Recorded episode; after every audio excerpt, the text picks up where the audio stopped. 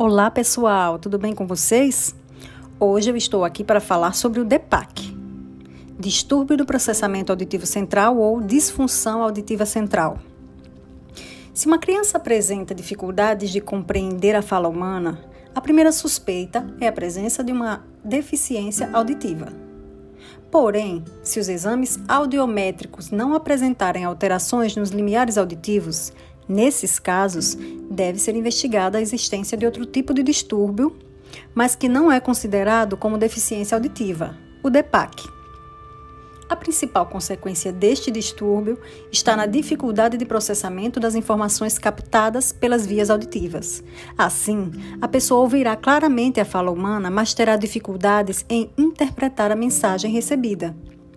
As causas mais comuns do DEPAC são de origem genética, otites de repetição, lesões cerebrais, por anóxia ou traumatismo craniano, presença de outros distúrbios neurológicos, atraso maturacional das vias auditivas do sistema nervoso central ou por envelhecimento natural do cérebro. Por isso, a maior parte dos diagnósticos é feita em crianças e idosos.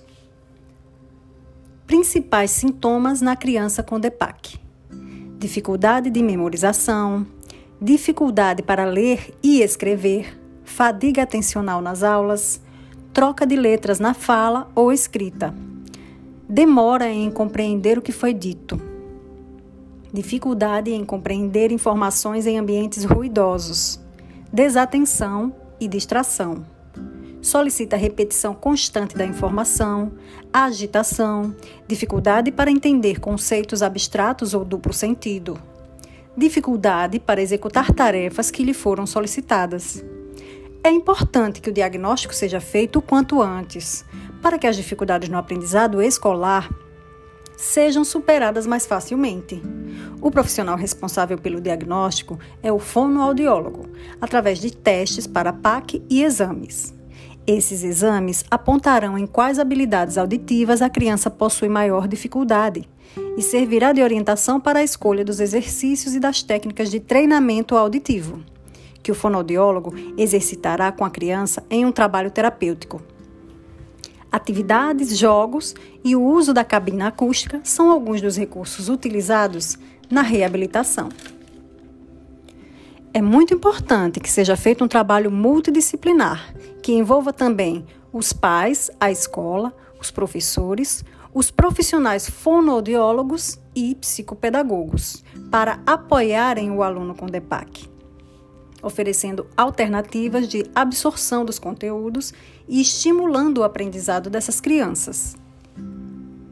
Recomendações para a escola: colocar o aluno nas primeiras carteiras, longe de distrações, o mais próximo possível do professor. Falar olhando diretamente para o rosto do aluno. Certificar se ele realmente entendeu os comandos, perguntando o que deve ser realizado dar mais tempo para a realização da avaliação e, se necessário, fazer a leitura da prova para ele. Infelizmente, em muitos casos, a escola não dá a devida atenção às necessidades específicas do aluno com este distúrbio auditivo, preferindo rotulá-lo de preguiçoso ou incapaz.